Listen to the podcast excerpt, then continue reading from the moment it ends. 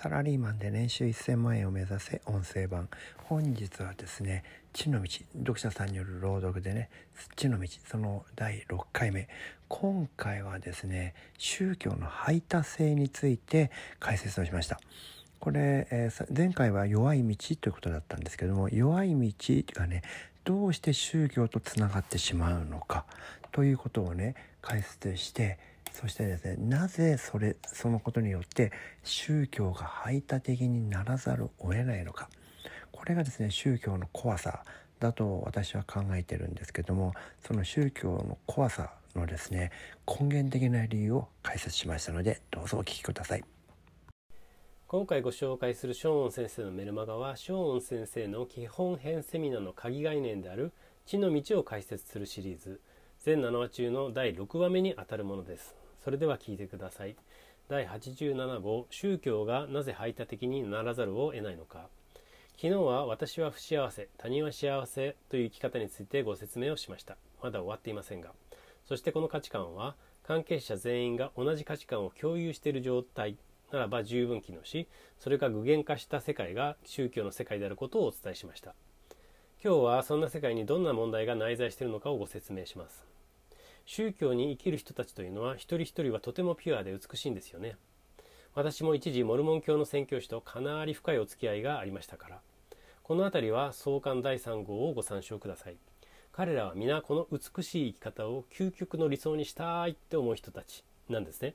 こういった一人一人の考え方は美しいし素晴らしい。個人としてはとっても尊敬しています。しかし個人と集団は違うんですね。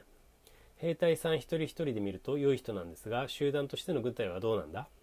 薬剤さん一人一人で見ると良い人もいるんでしょうが集団としての暴力団はどうなんだ？同様に宗教に帰依している一人一人は皆さん素晴らしいかもしれないが宗教団体としてはどうなんだろう？という視点を持つ必要があるんですね。そしてそこは異端児が一人でもいたら全体の秩序が崩壊するという世界なんです。これがどういう世界なのかをその世界のトップの立場になって考えてみる必要があります。異端児がいる。全体の秩序が崩壊する。つまり異端児を出さないようにするのが重要。って思いませんか？これって歴史で習いましたよね。中世における魔女狩りや宗教裁判などというものは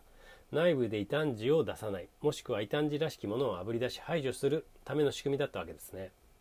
これは対部対内部における仕組みだったわけです。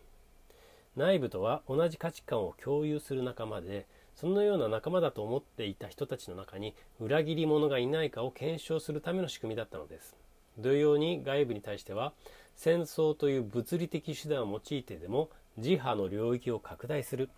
必要があったわけです。何といっても外部の人イコール異端児の集まりなわけですよ。そんな人たちを放っておくわけありませんよね。その最大の被害者は中南米のインディオやオーストラリアのアボリジニの人たちなんですね。彼らは名目上はキリスト教徒ではないという理由だけで殺されてしまったわけです。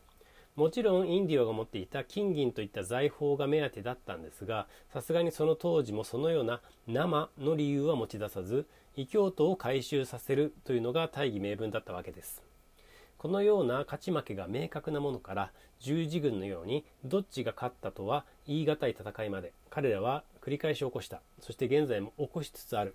数多くの戦争というのはこういったところも大きな原因になってるんですね。もちろんこの状況は日本でも同じですよね。仏教という根源的には同じルーツを持つ宗教同士であっても流派が異なればそれは異端児イコール敵になるわけですね。特に信仰宗教ではその香りは強いですよね。か、いと、小なんてお互い相手のことをボロカス言ってますしね。そしてこのような戦いは論理的には一つの宗教が他の全てを征服し配下に収めるまでなくなりません。私がいかなる宗教も根っこのところで好きになれないのは彼らがオーラとして振りまいているこのような排他性と攻撃性を感じ取っているからかもしれません。でもよく考えればこのような見実も同じ座標軸宇宙の絶対座標に同時に2つのものが重なり合うことはない。ということとそしてその結果であるある人や物がすでにその場所を占拠しているのであればそれをどかさない限り自分はその場所を占めることができない。を振り返ってみれば3次元の世界では多くの場合排他の原理が働いてしまう。という点においては全て法則通りの動きで何らおかしいところはないんですね。つまりこの考え方も私は幸せ他人は不幸せのありゆうであり本質的なところは同じルーツを持っているということなんですね。さらに明日に続きます。